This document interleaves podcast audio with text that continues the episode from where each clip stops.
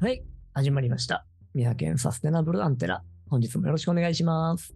はい、アンテナしていきましょアンテナを張るってさ、はい。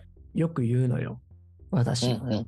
実際にこのアンテナを張るって、じゃあ具体的にどんな行動なのかねっていうと、Twitter でフォローするか、Facebook のページをいいねを押すか、Google のあのキーワード登録しておくか、うんなんだけど、でもこれをしておくと、だんだんだんだんと知の積み上げが起きてきて、うんうん。情報の積み上げね。で、裾野が広がってって、で、あ、このワードはあれに関連するワードだとかっていうのが分かってくるようになるんだよね。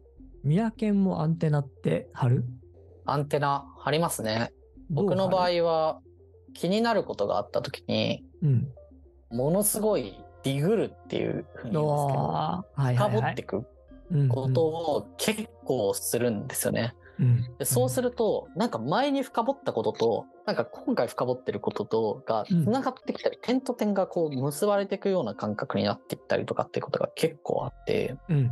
で、ただ、その、深掘り方は、うん結構これ、その技術だなと思ってて、うんうん。僕は大学に入って一番良かったなと思ってることの一つうんに、その深掘り方、情報の深掘り方みたいなとこがあって、何よ面白そうね、それ。ななんか結局研究するって、はい。まあ何かこう疑問とか、こう世の中に対してこう、ハテナがあって、うん。まあ研究とか難しいこと言わなくても、なんか自由研究とかでも全然いいんですけど、うんうん。小学生がやることも全く一緒だと思うんですけど、うん、なんか世の中に対するハテナがあって、それに対して仮説を立てて、それを検証していくんですけど、はい、その仮説とかを調べていくときに、実際世の中どうなってんのかなとか、他に研究してる人いないかなとかって調べていくときに、うん情報のやっぱり精度、こうん、う、正確さってすごくやっぱりね、世の中今あって、うんうん。はい。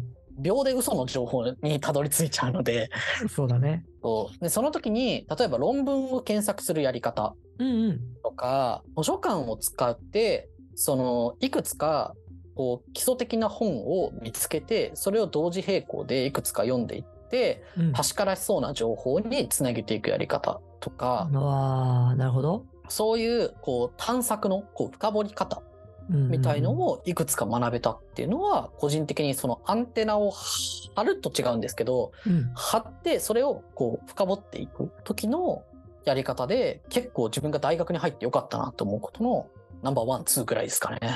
うんなるほどね。アンテナ自体の設計の仕方みたいな感じだね。そうですね。特にこう、偽情報が引っかからないようにするっていう。うで、んそこら辺で機能するのが、図書館情報もしくは論文っていう論精文査と機能か精査機そ能うでかす。ね。まあ、あとはググり方とかですね。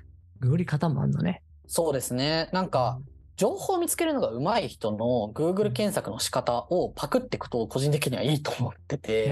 へー。なんか僕の大、そうなんです。大学の先輩で、めちゃくちゃその情報を見つけるのが上手な人とかが、で、インターネット上から情報を探してくるみたいな。違うんだね、うんうんいや、それ探してたんですよみたいな情報を検索してくれる人がいたんで素すね。晴らしい。そうなんです。うんその先輩に結構コツを聞いたりとか、まあいろいろあるんですけど、だからそのテクニカル的な部分なんですよ。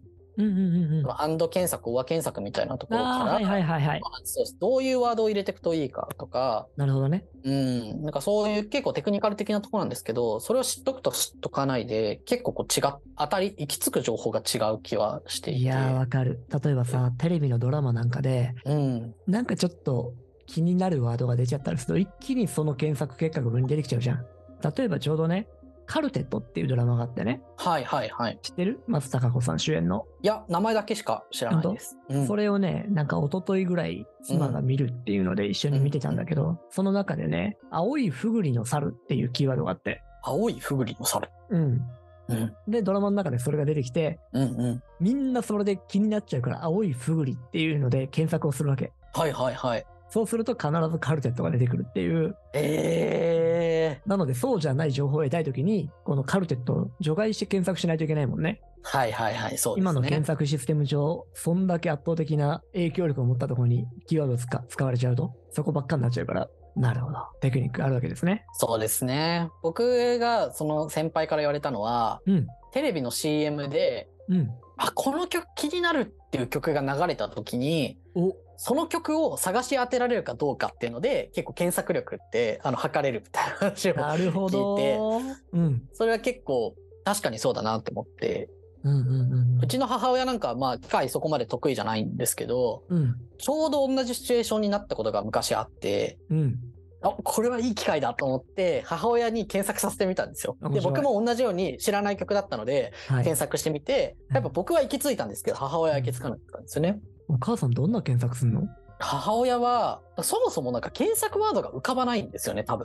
あなんて検索したら、こあう、なるほどいないるほど検索にたどり着くのかっていう、成功体験も失敗体験もそもそもあんまり重ねてないのでそっ、かそっか検索そうっなてんいうです行為自体にね慣れてないうんうんので、なんて打ったらいいのって僕に聞かれるところから始まる。うんなるほどなるほどなるほどうん。そうだよねそこら辺慣れてくるとポンと多分出せるんだろうね商そ品う名、ですね CM 曲とかでやるんだよね、いや物事を調べるにもやっぱりノウハウがありますなそうですね。今の時代の必須スキルですなそこはそう思いますね。まあなんか大学入って身につけた方がいいんじゃないっていうスキルの一つだと思いますね。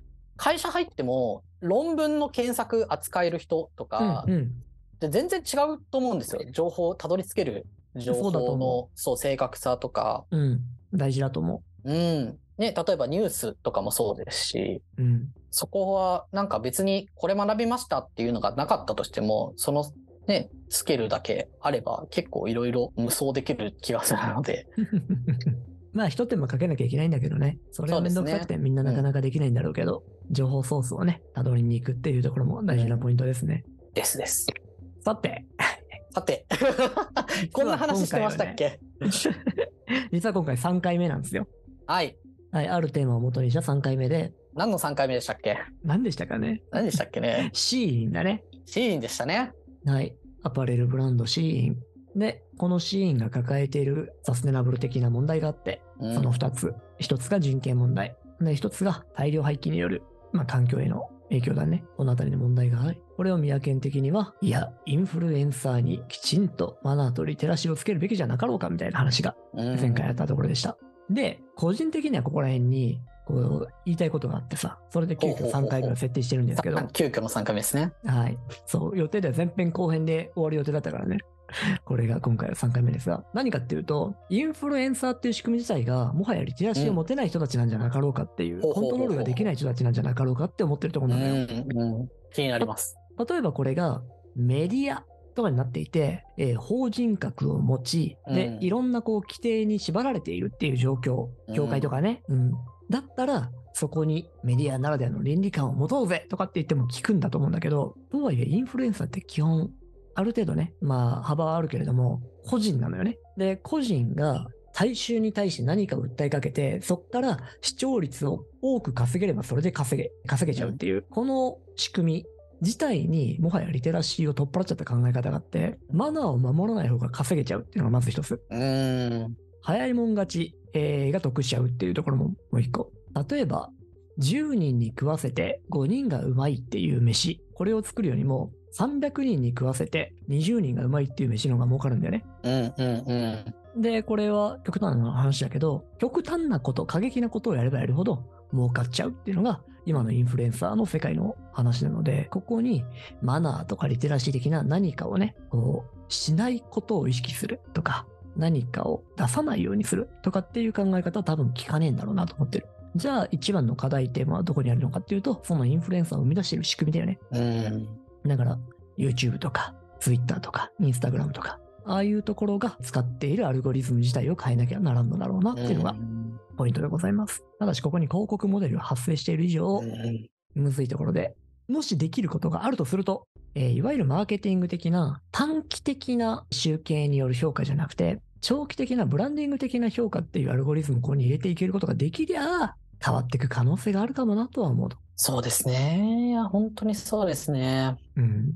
インフルエンサーマーケティングはもう全部こう指標もあの考えてることも全部短期的なもの、というか目先のことだけなんで、例えばインフルエンサーが、でうんこの後シーンがもう大炎上したとしたら、はまあ、シーンを取り上げてたインフルエンサーたちも全員バチボコに叩かれるわけですよね。どうなるかね、そこがね。うんえ。ーそういう人たちを相手にしてない可能性があるからね。うん。うん。なんか、そういうことが、まあでも起こる可能性もやっぱりあって、で、まあこれはブランド側のやっぱり責任もある。もちろんインフルエンサー側の責任もあるんですけど、ブランド側のやっぱり責任もあって、一応はそっちだよな。そうなんですよね。だかうらん起用する側ですよね。うんだから例えば僕が今いるところ、あの会社とかうはん、かなりそこは慎重になっていて、うん、まあ、もとも大事大事とサステナビリティを結構こう主軸に据えてるあのブランドってだからってことももちろんあるんですけど、こうインフルエンサーさんが発信するときの発信の仕方はい。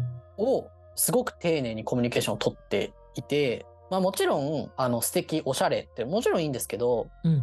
そこプラスアルファ、やっぱりそこに含まれてる、こうなんていうのかな、ブランドのストーリーとか、うん。こうなぜその人がいいと思ってくれたのかっていう、はいその人のこう主観的な価値観とかそういうところをしっかりコミュニケーションをしてインフルエンサーさんに取り上げていただくっていうことを、まあ、やっぱり今心がけている、まあ、マーケティングの舞台を心がけてるみたいでそうなのよ。そうできれば、ねそうそういうことを全てのブランドがやれるようになってくれたらでもこれやるとね、手間かかんのよね。ですね。うん。なので、拡大のスピードが圧倒的に変わっちゃうっていう。うんこれをドカーンと広められちゃう今のシーンのやり方っていうのは、スピード感が圧倒的に違う。この小回りも効くしね。しかもね。そうですね。うんそうか。スピード感は全然違いますもんね。そう。資本主義の中では超強いからね、スピード感はね。そうですね。立ちづらい。うんしかも、難しい難しいものを真似できるから。難しいはい。ですね。これはなかなかのね、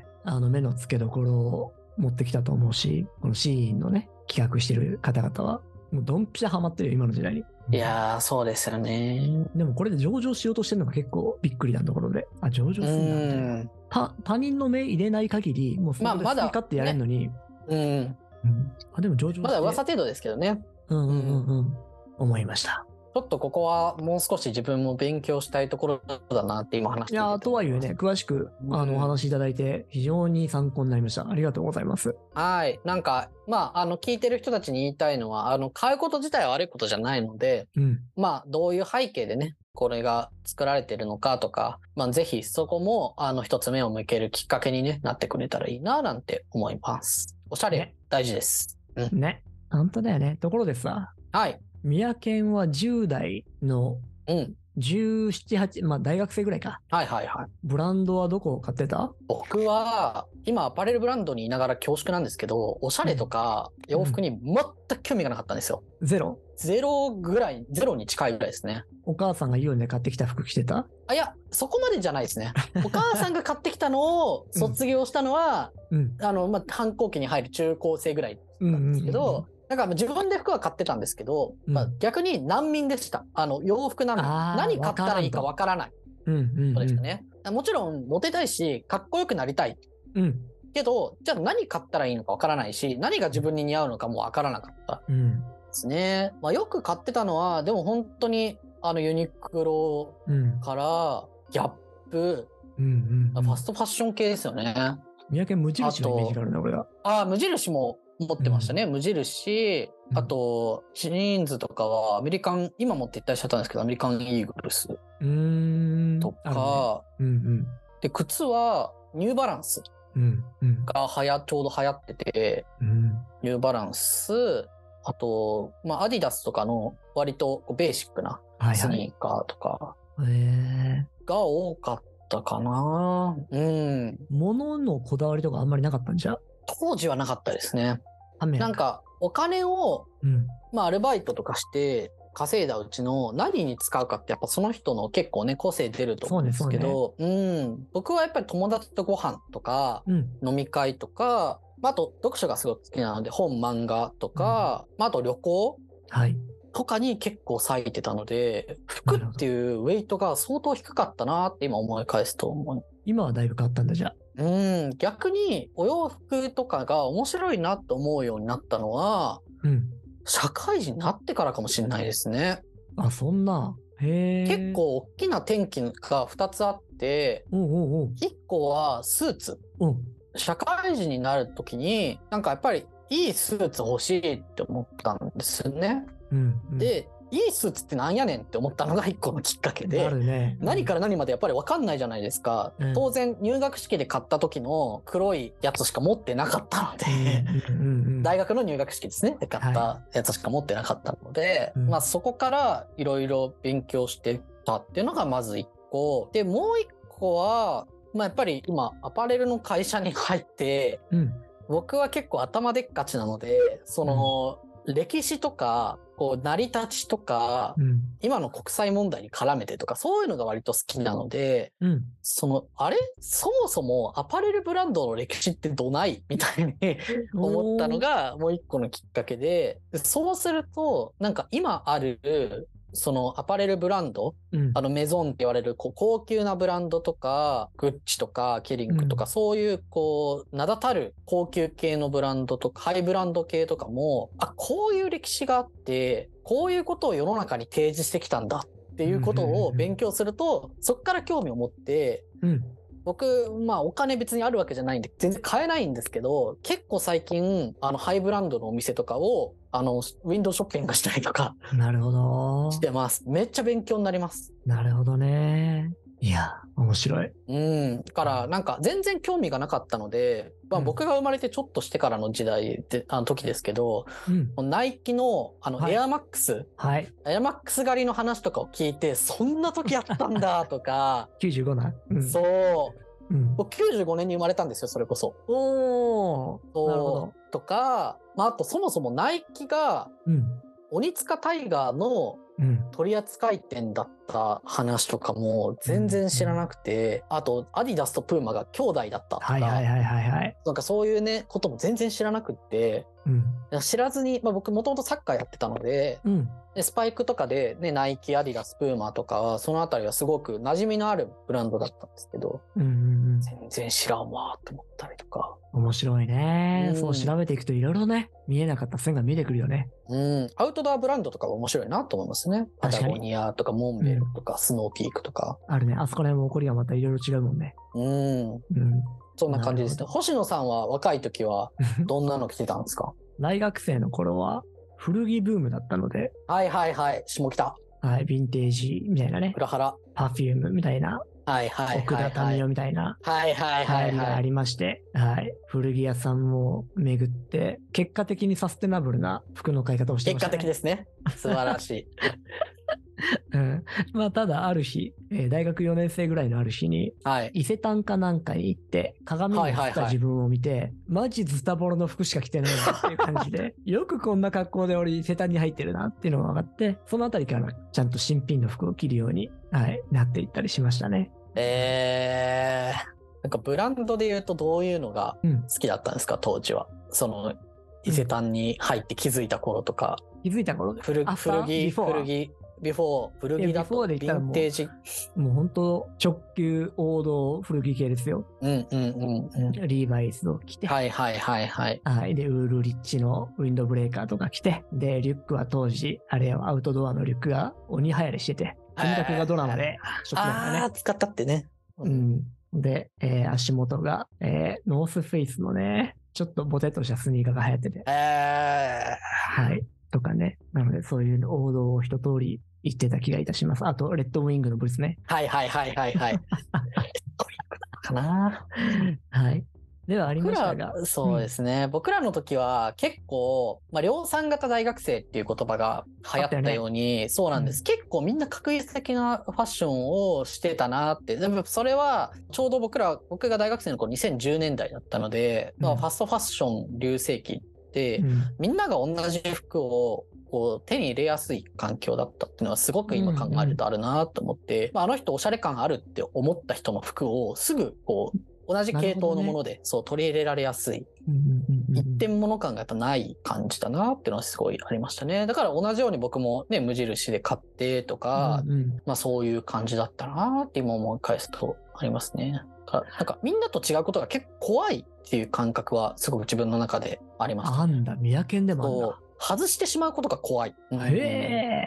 外したらダサいと思われるんじゃないかとか、うんうんうんうんまあ、すごいありました。特に三宅はね、なんかその背景なんかも大事にするタイプだから、そこら辺知らずになかなかチャレンジもしにくいんだろうね。そうですね。まあでも当時はなんかアパレル産業とサステナビリティみたいなところあまり関心がなかったというか、全然分かってなかったところはあったので、し、まあお金もなかったですしね。やっぱり買える。一番はそこはでかいよねうん。そうそうそうそう。うん。まあだから結構最近ね古着とかも逆に今僕自身が興味持つよう になってきてるぐらいなのでまあ買ってるわけじゃないんですけど古着屋さん行ってあこういうのが出回ってるんだとか見たりとかするのはすごい面白いですし確かに確かに。うんなんかねもっとこう楽しみ方の幅が広がるそうね。それあるわね。みんなねいいのかなと思いますよね。うんううんんうんうんそう、そのね、選んで、幅をある程度残しておきたいなとは思うので、うんあんまりこれが一番、これが正しいっていうふうにはなんない方がいいなとは思いつつ、うんうん、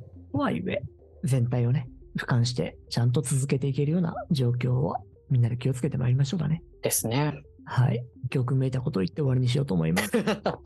さすが星野 さん。しっかり教訓を引き出していく。教出訓し。ていく。 YouTuber。さて、それでは今回もこんなところで。では、はいまた皆様、次回お楽しみに。ありがとうございました。バイバイ。